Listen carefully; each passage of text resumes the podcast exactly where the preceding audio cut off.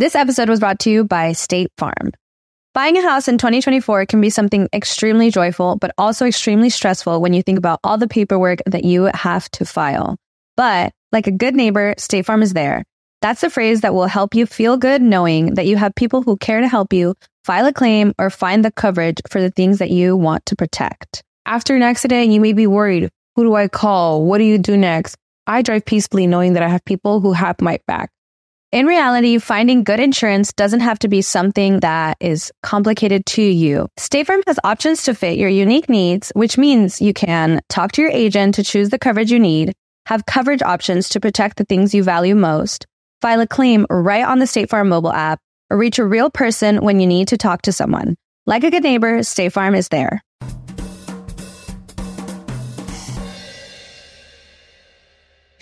Mi gente amada y bienvenidos a un nuevo episodio de Bla Bla Bla, mi podcast, el podcast de Led Varela, que es mi nombre.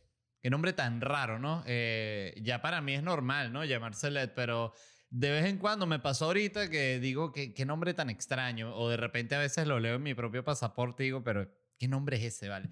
Em, bueno, primero que todo, gracias por escuchar. Como siempre les digo a, a, todos los que están escuchando, donde sea que estén escuchando. El otro día, fíjense esto, como todo es como una interacción genera otra interacción y otra interacción, otra interacción, ¿no? En fin, yo dije, a modo de chiste, si usted está cogiendo en este momento y está escuchando el podcast y me escribió una muchacha contándome que el otro día estaba cogiendo con su novio que, y pusieron el podcast para generar ruido. O sea, ponte el podcast ahí para que suene. Yo no sé si ellos estarían cogiendo, seguramente cogen, todavía no viven juntos, sino cogen en casa de alguno de los padres. Y pusieron el podcast para hacer ruido. Por cierto, si usted está cogiendo en este preciso momento, yo le voy a hacer, bueno, de muchísima ayuda. Claro que sí, este es otro tema del cual vamos a hablar así, durísimo, durísimo. Este es el podcast en el que se habla durísimo. Todos los temas se van a hablar con esta voz para generar muchísimo ruido y así ocultar los ruidos de los gemidos y los ruidos de la cogedera que genera el impacto entre los cuerpos, así como otros sonidos raros, inesperados que generan los fluidos. Ok, esta muchacha me escribió eso y que dijo qué casualidad que pusimos tu podcast para hacer ruido para coger y justo te pusiste a decir que si había gente que escuchaba el podcast cogiendo. Así que bueno, a la gente que está cogiendo en este momento, felicitaciones. Espero que no sea un momento que estén cogiendo con alguien con quien se quieran quedar a hablar. Yo siento que no hay nada más triste que cuando uno coge con alguien con quien no quiere coger. Entonces, eh, entonces luego de, la acogida lo que queda es una tristeza y un vacío muy grande. Entonces, eh, esa es mi recomendación también. Traten siempre de coger con gente con la que quieran estar luego de la acogida. Es muy, muy importante. Y otro consejo, ya que estamos hablando de este tema, no estaba en mis planes, pero caímos ahí. Si usted está pensando si usted debe cogerse o no a alguien, hágase esta única pregunta. ¿Cómo me voy a sentir luego de cogerme a esa persona? Eso es todo. ¿Me voy a querer eh, quedar ahí hablando? ¿Voy a querer salir corriendo? Si la respuesta es seguramente voy a querer salir corriendo, bueno, no se coge esa persona. Eh, quería contarles que este fin de semana fui a ver el, show de Bill Burr, que por cierto no, no, creo que no tiene un nombre ni siquiera, o sea, o no sé, yo no, las, entradas las compró mi amigo Osvaldo Graciani, saludos a Osvaldo. Este, ¿Y qué iba a decir? Entonces no sé si el show, si tiene un nombre, me imagino que sí tendrá un nombre la gira o si es solo Bill Burr yo creo que también llega un momento que ya has hecho tanta gira que te da fastidio hasta ponerle nombre. Ponle ahí Bill, Billboard. Billboard Show. Ahí, ya, listo. Eh, se presentó en el Hard Rock Live. Quiero tomar un poquito de café, disculpen. Siempre, siempre lo dejo casi para la primera, cuando está terminando la primera media hora del podcast, pero ahorita me provoca demasiado. Siento el olor y saliveo. Mm.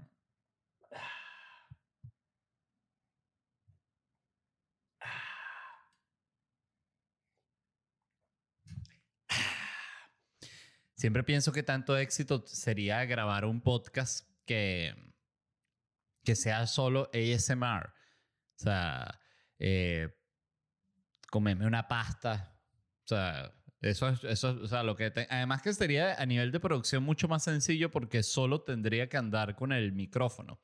Eh, bueno, no, hay que grabar también porque yo he visto estos videos eh, de estas chinas que hacen, disculpen, está, está mal decir, esas cosas sí pienso que está mal y lo pienso desde antes del tema de la corrección política, que está mal referirse como a los asiáticos como chinos, ¿sabes? De lo peor. Este, pero en este caso sí creo que era una china, pero en fin, eh, estas mujeres asiáticas que hacen ASMR y se comen unos animales marinos, pero vivos. O sea, yo he visto a mujeres de estas que tienen un pulpo ahí que todavía está moviendo y lo agarran le muerden el coco y le muerden los tentáculos que uno dice, pero qué cosa tan horrorosa. Por Dios. No hay ningún tipo de necesidad de comerse. O sea, ya, ya es un horror que tenemos, bueno, a las gallinas las tenemos esclavizadas, una cosa espantosa. Si uno se pone a profundizar, eh, porque hay unos animales que, fíjense esto, que los extinguimos y ya, o sea, es como que ya a ti no, no, ya no te queremos ver más. Pero hay otros que es como ya tortura, es una cosa enferma. Que yo estoy seguro que la gallina, si tú la explicaras y le dijeras, mira, tienes la opción de la extinción, el concilio de la gallina vota de manera unánime por la extinción. Dicen, sí, es lo mejor, ya basta. O sea, no, esta vida no tiene ningún tipo de sentido. Y lo mismo con todos los otros animales que, que volvemos mierda, tipo los cochinos, las vacas, en fin, una cosa espantosa. Pero, ah, fíjense, se, se, me, se, me, fue la mente. Ah, todo fue porque dije esto de, del podcast ASMR. Fui al show de Bill Burr, se presentó en Hard Rock Live, que es este auditorio que queda justo en donde está este hotel que parece una guitarra. Si no lo han visto, googleen eh, Hard Rock Hotel Hollywood. Eh, yo no sé si eso pertenece a la ciudad de Miami todavía, fíjense, pero está, eso es como a 40 minutos al norte de donde yo vivo. Y yo vivo no en el centro de Miami, pero cerca del downtown. Este, que dentro de todo sí se pudiese decir que viene a estar dentro, no, no es del centro ni de vaina, no sé ni cuál es el centro de Miami, ahorita que lo pienso. Eh, sobre todo porque no sé qué tan grande es la ciudad, porque como funcionan distintos, esas son las cosas que uno se pierde. Yo en México tenía todavía cierta, ya voy a contar lo de Billboard, no se preocupen cierta intención de aprender cómo eran las cosas, ¿no? Ajá, ¿cómo es que se le dice aquí? Se le dice municipio, no, se le dice delegación, ah, ok, la delegación tal, ok, ¿y esto cómo, cómo se le dice a la, a la urbanización, a la zona? ¿Cómo que la, urbanización? No entendían. Yo le digo, bueno, en mi ciudad se le dice urbanización a la zona en la que tú vives, pero esa zona forma parte de un municipio. Entonces ellos entendían que un municipio era, era la delegación. Entonces, eh, lo que allá se conoce como urbanización, ahí se conoce como colonia. Este, la colonia de tal, la colonia de tal, colonia Roma, colonia del Valle. Este, entonces ya Estados Unidos, que es mi tercer país eh, en el que vivo, eh, debo decir que con ciertas cosas no tengo el mismo interés y, y, bueno, siento que es criticable porque creo que el deber ser del extranjero es entender el país donde está al 100%, pero también hay cosas que ya te da, te da fastidio y ya, pues es como simplemente cómo funciona la vida. El fin. Eh, en fin, es lo que quería decir. Eh, fui a ver a Bill Burr, me encantó el show. No había. Eh, yo voy a muy pocos shows de comedia, fíjense. Este, no sé por qué ser así, pero simplemente es así. O sea, nunca fui un consumidor de comedia, que esto es la cosa quizás más loca. O sea, yo nunca andaba pendiente de ir a ver un show de comedia, un show de stand-up, nada, nunca. Este, ya cuando yo mismo me volví comediante, empecé a sentir curiosidad de ir a ver los shows. Es, es, muy loco, pero es como es. Este, que por otro lado pienso, pues, eso, eso es porque la caída mía en el, en el stand-up es un poquito bastante accidental, o sea, yo no, yo el stand-up, yo supe que existía teniendo ya como 19 años de edad. Y es por eso que yo siempre digo, pongo stand-up comedy, porque algo que me ha pasado mucho es que cuando tú trabajas con audiencia latina, el, el, el stand-up es un formato bastante nuevo dentro de Latinoamérica y es algo que es bien interesante porque también cuando viví en México entendí cuando me decían los años que el, la época en la que empezó el stand-up, stand-up, stand-up como tal, porque antes siempre existían cosas tipo stand-up de que un, un comediante se paraba y tenía un monólogo, pero muy pocos hacían stand-up, stand-up, que es presentarse y hacer reír sin un personaje, sin props, este, sin música. Eh, obvio, hay, hay comediantes que le meten música, obvio hay comediantes que le meten un personaje, perfecto, pero el stand-up, stand-up, stand-up es salir, micrófono, hablando y bye, sin nada de canción, nada de eso. Este, esa es mi opinión.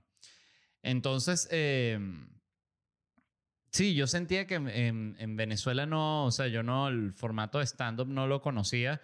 Eh, me lo mostró, de hecho, fue eh, Daniel González, Daniel Pistola, cuando nos hicimos amigos ya, nosotros estudiamos juntos en el colegio, pero nos hicimos amigos en la universidad.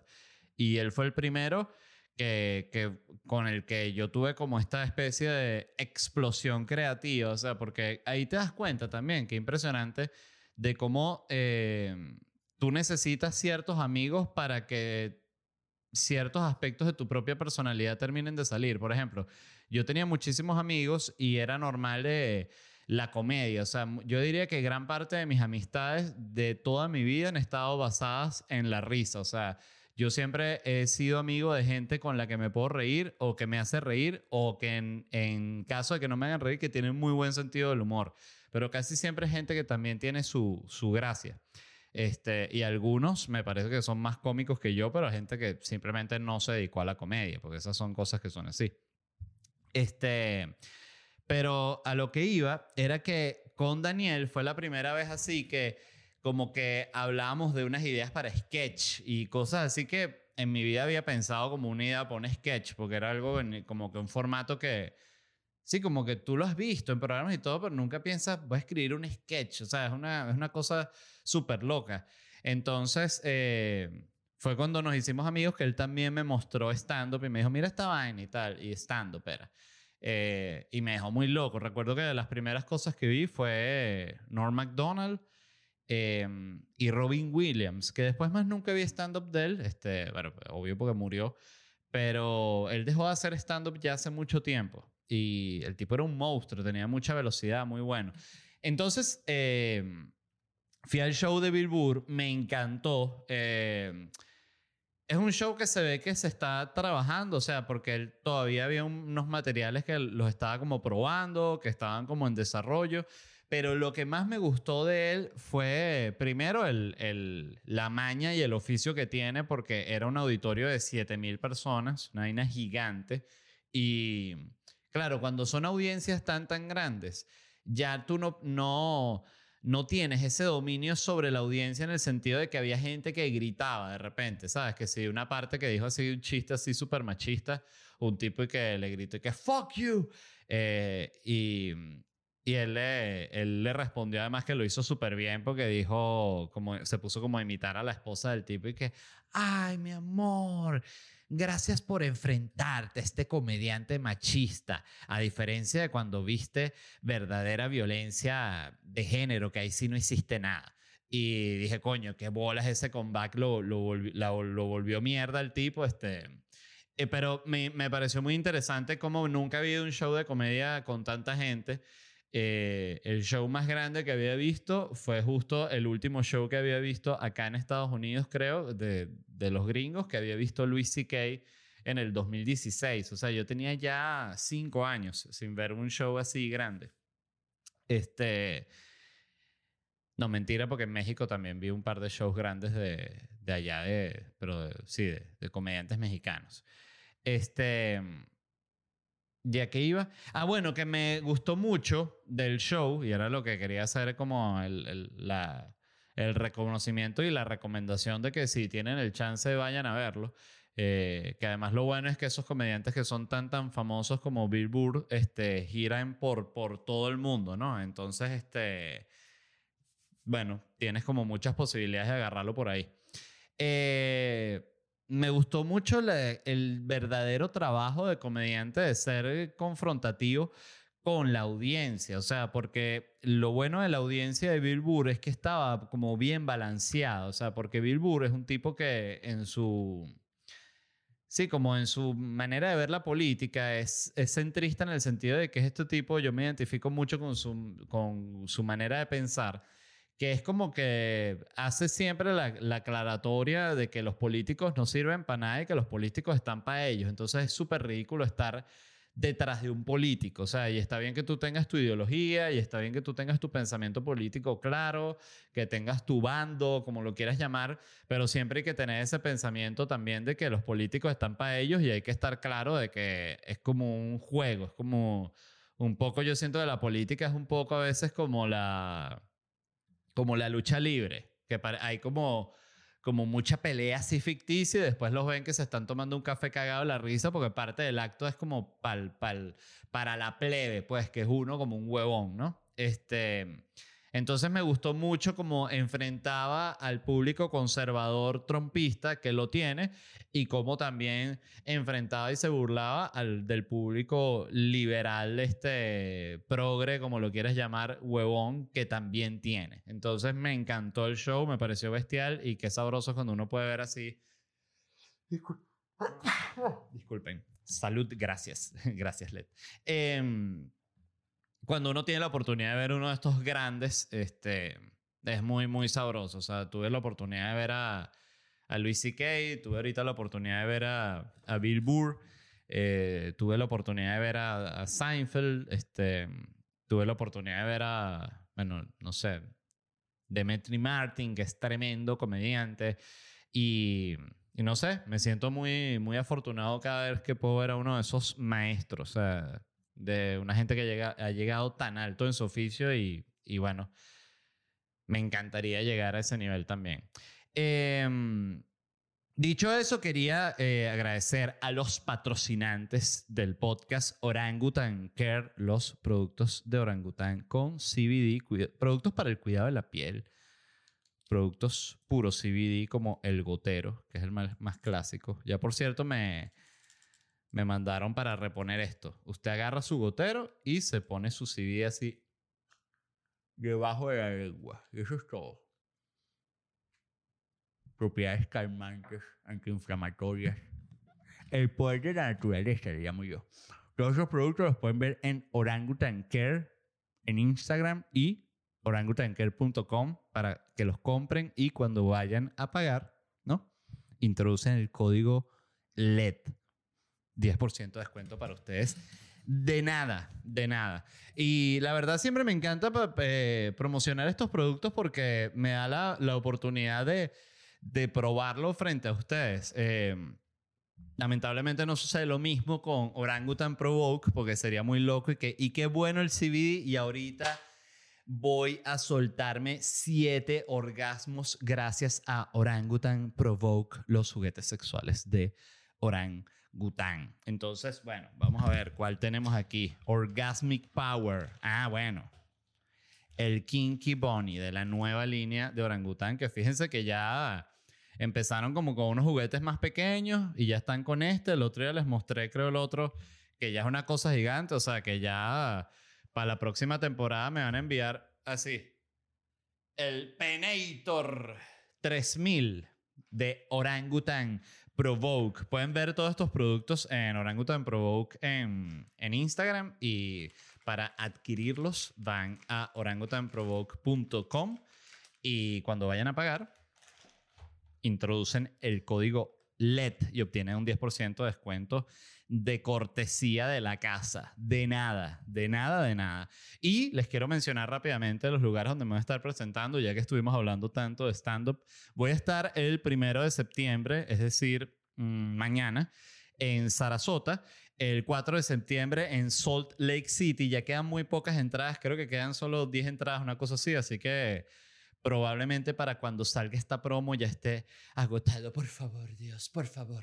El 10, 15 y 22 de septiembre me voy a estar presentando acá en Miami, así que activos en Miami. El 19 de septiembre voy a estar en Orlando, 23 de septiembre en Charlotte, 24 de septiembre en Washington, D.C. y luego en octubre me voy para Europa, 2 de octubre en Londres, 3 de octubre en Manchester, 6 de octubre en Madrid. Ya está agotada esa función en el Teatro Capitol. Estamos hablando de una función grande ya en toda la Gran Vía. Estoy muy contento, muy orgulloso y muy emocionado de hacer ese show. El 7 de octubre voy a estar en Málaga, el 10 de octubre y el 11 de octubre en Valencia. Ya está agotada la función del 10 de octubre. El 13 de octubre en Barcelona, el 15 de octubre en Madeira, luego 17 de octubre Tenerife, 20 de octubre La Coruña, 22 de octubre Oporto, 25 de octubre Lisboa y el 27 de octubre en Berlín. Ya la primera función de Berlín está agotada y lo que hay es entradas para la segunda función, que si no me equivoco es a las 5 de la tarde. Entonces, eh, para que sepan que, bueno, que ya están abiertas esas entradas a la gente que se había quedado sin entradas en Berlín. Gracias a todos los que compraron. En noviembre voy a estar en Canadá. Voy a Calgary, Montreal y Toronto el 17, 19 y 20 de noviembre respectivamente. Y el 3 y 4 de diciembre voy a estar en New York. Luego de eso me voy de vacaciones porque voy a quedar de hospital. Entonces ya saben que todas esas entradas se consiguen en ledvarela.com y gracias a todos los que ya han comprado. La vamos a pasar increíble.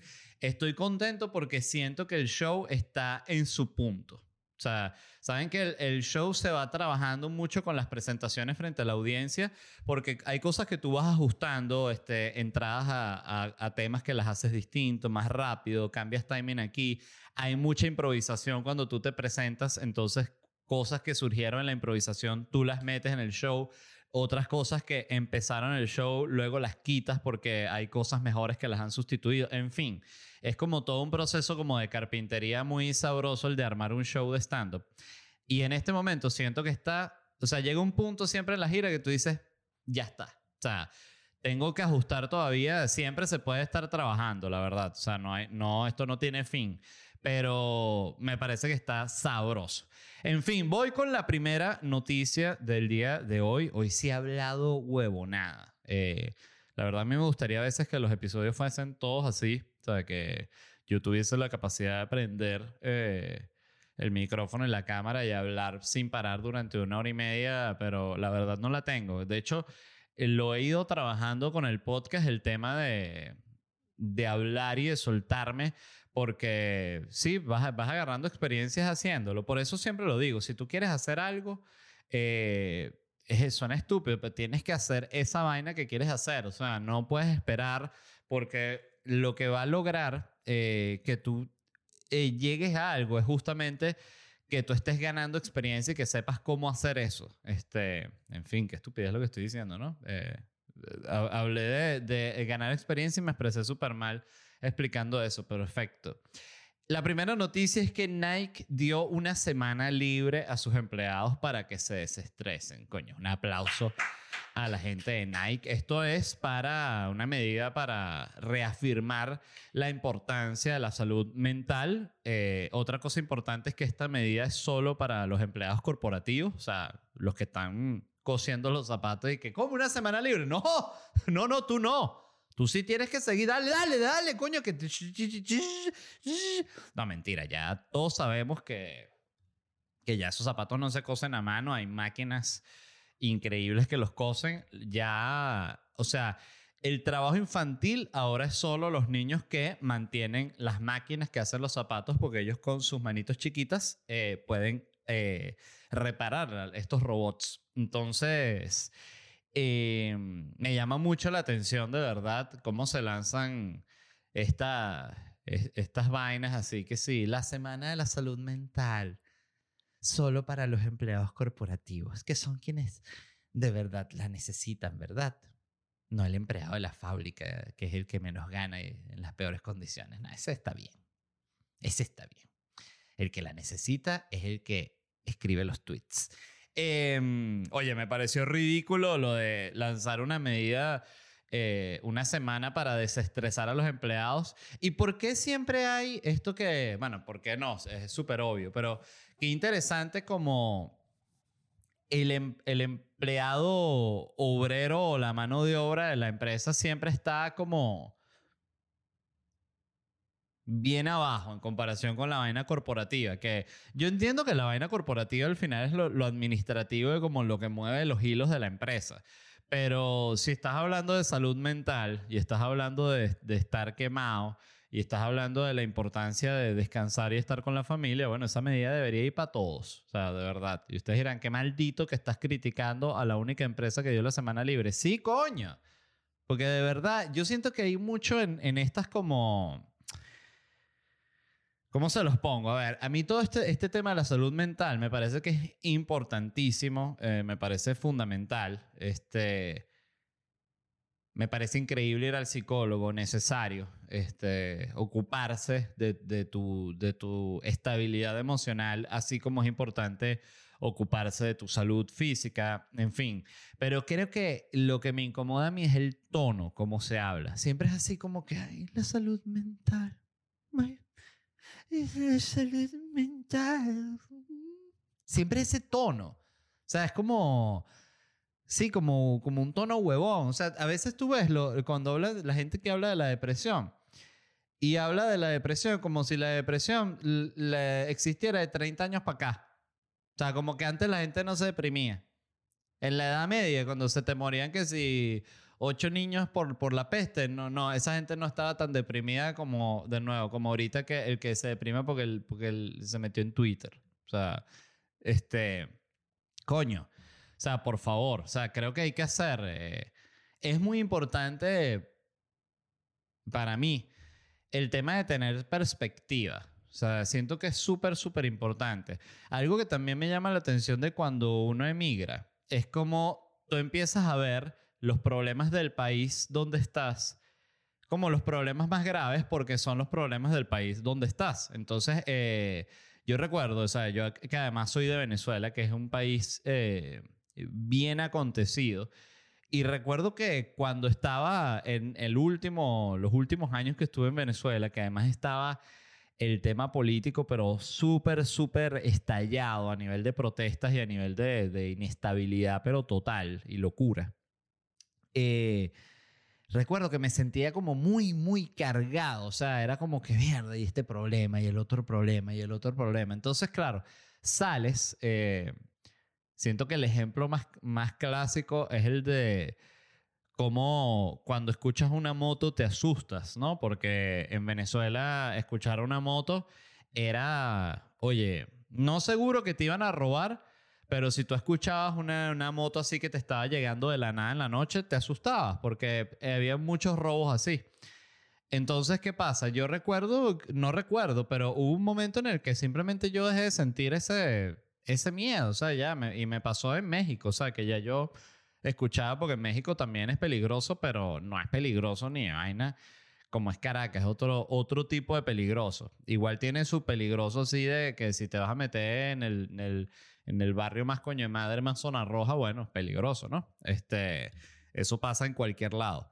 Pero yo digo cuando el problema, y fíjense que, que, que vaina tan loca, pero el problema es cuando hasta las buenas zonas son peligrosas. O sea, cuando una zona que ya es cara es peligrosa, tú dices, verga, este país está, está metido en un peo serio. Eh, algo que me llamó la atención el, la última, ya les voy a hablar de la, última vez que fui a Orlando y una zona que vi. Y esta zona se llama Winter Park. Winter Park es una zona que parece así de las películas, literal de las películas gringas, así cuando donde vive la gente con billetes. Cuando tú dices, no, es que esto no es que es una casa, esto es una mansión. O sea, Sabes que está esa diferencia entre una casa bien arrecha, una buena casa grande, ¿no? Su buena casa, ¿no? Y está ya la casa que, que es una ofensa, ¿no? Que, que tiene un jardín de 80 metros, ¿sabes? Por 30, eh, una mansión, una salida atrás a un lago con un yate que tú dices, ok, ya este es otro nivel de prosperidad y otro nivel de billete. Y lo que me llamó la atención era que muy pocas casas tenían rejas. O sea, todas estas casas gigantes, supermansiones, tú podías llegar a la puerta de la casa y tocar la entrada así. Entonces tú dices, mierda, qué locura y qué nivel de confianza, porque si yo tuviese ese nivel de dinero y viviese en cualquier lado, eso para mí significaría paranoia absoluta de que me quieren matar absolutamente todo el tiempo. O sea, yo tendría que dormir ah, encima de una cama hecha de escopetas. O sea, ni siquiera tener una, no, tener varias. O sea, papá, disparar así y yo mismo matarme. Em, para volver a lo de la empresa, eh, Nike dio esta semana, ¿no? Dijo que, bueno, que la, la, salud mental, que no sé qué tal. Y hay otras empresas que lo han empezado a hacer también. Bumble, que es la, la competencia de Tinder. Eh, Hootsuite, que es la, esta como aplicación para manejar eh, cuentas de, de, redes sociales y tal. Y LinkedIn. ¿Es, es, es LinkedIn o LinkedIn? Porque nunca sé si es una I o una L esa vaina al final. Siempre me ha parecido un nombre difícil. No me, no me gusta. Citigroup tiene algo llamado los viernes sin Zoom. Me pareció cuando lo leí los viernes sin Zoom. Me, me sentí tan agradecido no trabajar en una oficina porque dije, qué tristeza que, que una buena noticia es decir que los viernes ya no va a haber Zoom porque es horrible, ¿verdad? Todo el mundo sí, sí, el Zoom es la peor vaina. Qué interesante como el Zoom cuando surgió la pandemia y todo el tema fue como que, wow, qué bueno el Zoom, que se puede hablar ahí, conversaciones, conexión, distintas partes del mundo, interacción, proyectos, futuro. Y a los tres meses, Eric, que maldita sea el día que ese carajo inventó el Zoom. Qué cosa tan terrible el Zoom. Yo ahorita en este momento lo detesto. O sea, tú me dices ahorita, pasé una entrevista por Zoom y yo digo, no, tú me odias. Ah, no hay, no hay otra. O sea, yo prefiero pagar un pasaje e ir al lugar donde es la entrevista con tal de no hacer un Zoom. O sea, qué cosa tan, tan, tan horrible. Y bueno, nada, entonces ya saben, para la gente que, que trabaja en Nike y tal, este, está, todo bien, bien bonito por allá. Esta otra noticia la envió Yae y es que Kubra Dogan, una TikToker, se cayó desde la azotea de su casa mientras estaba grabándose durante el atardecer. Entonces, bueno, les, les explico, ¿no? El video es como tétrico por lo que pasa, más no es así eh, explícito en la muerte de la muchacha. Está, ella subió con una, como una prima de ella que tenía como 16 años y se subieron a una azotea. Eso es por allá en Turquía, creo. Y estaban grabándose en el atardecer, no sé qué, no sé qué, y esta chama estaba sentada, pero eran todas una de estas láminas así como, ¿saben? Esta lámina ondulada de techo, pero como plástica. Y la chama de repente se escucha como se parte, o sea, se, se, ve en el video de la amiga, que se está grabando ella misma y se escucha como ¡pac, pac! Y eh, un coñazo, ¿no? Y esta muchacha se mató. ¿Por qué quería hablar de esta noticia? Porque siempre me llama la atención de cuando publican estas noticias y como las comparte la gente, que es con, esta, con este tonito como de... Así. Para los que me no están viendo, estoy levantando las manitos así como que, pues, ella se lo buscó. ¿Quién la manda influencer? ¿Ah? ¿Ah? ¿Qué tiene que hacer en un techo?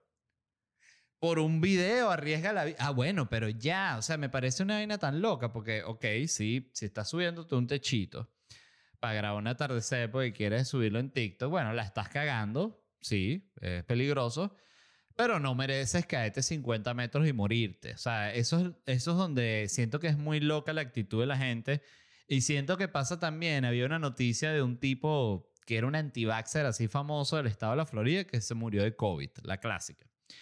Y tú veías también que lo compartían así como que cuando dejan algo en la mesa como que, bueno, ahí está esa noticia. dice, pero estás alegre. No, no. ¿Y por qué te estás sonriendo así? No, vale.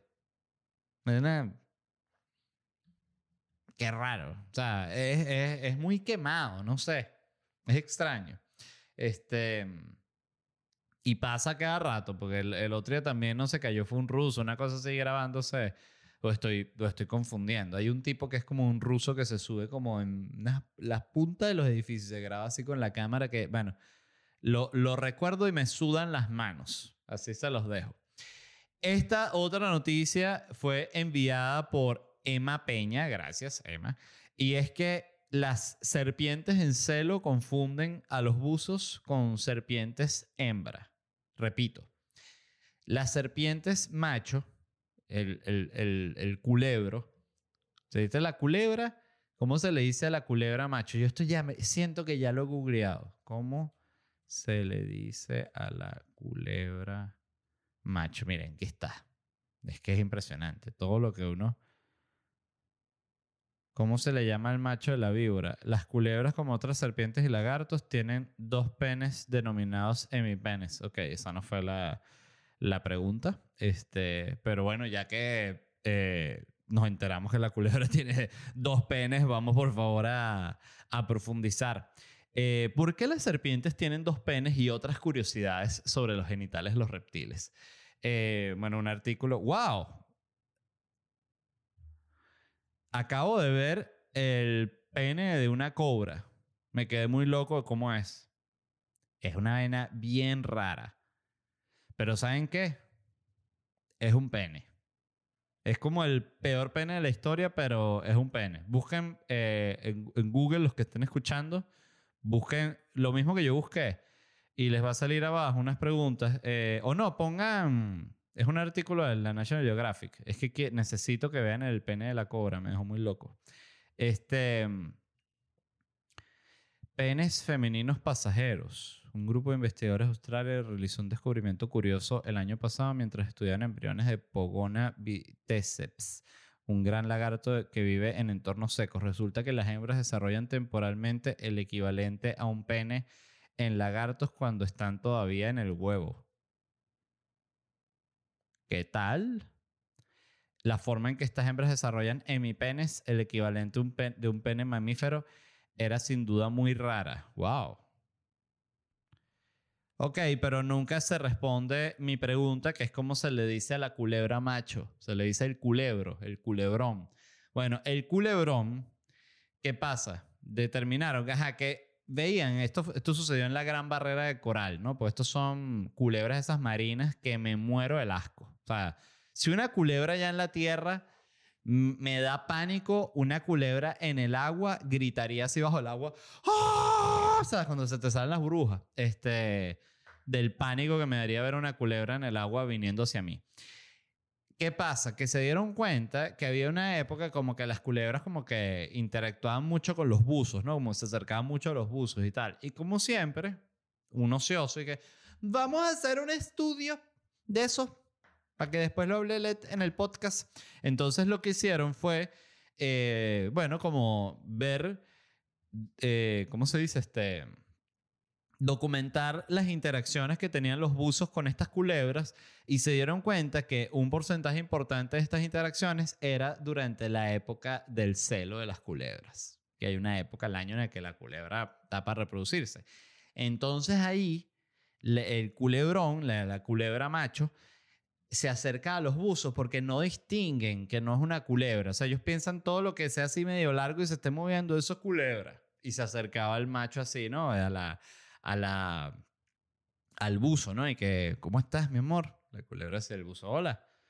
Te ves muy bien, ¿te cortaste el pelo? No, soy un buzo. "Mm, Así le dicen ahora. Ah. Mira, me gusta mucho esa mochila cilíndrica que llevas. ¿Dónde la compraste? No, es un tanque de oxígeno, que soy un buzo. Ah, un buzo. Pero eres una culebra. No, que soy un buzo. Mm, con razón, yo sí decía esos lentes raros y esa manguera. Pero bueno, dije, qué culebra tan hermosa, con sus dos buenas nalgas. No, culebra, pero ya, gracias. No, no, no hay problemas, confusiones. Pero no te gustaría tomarte un café. No, que soy un buzo, tú eres una culebra.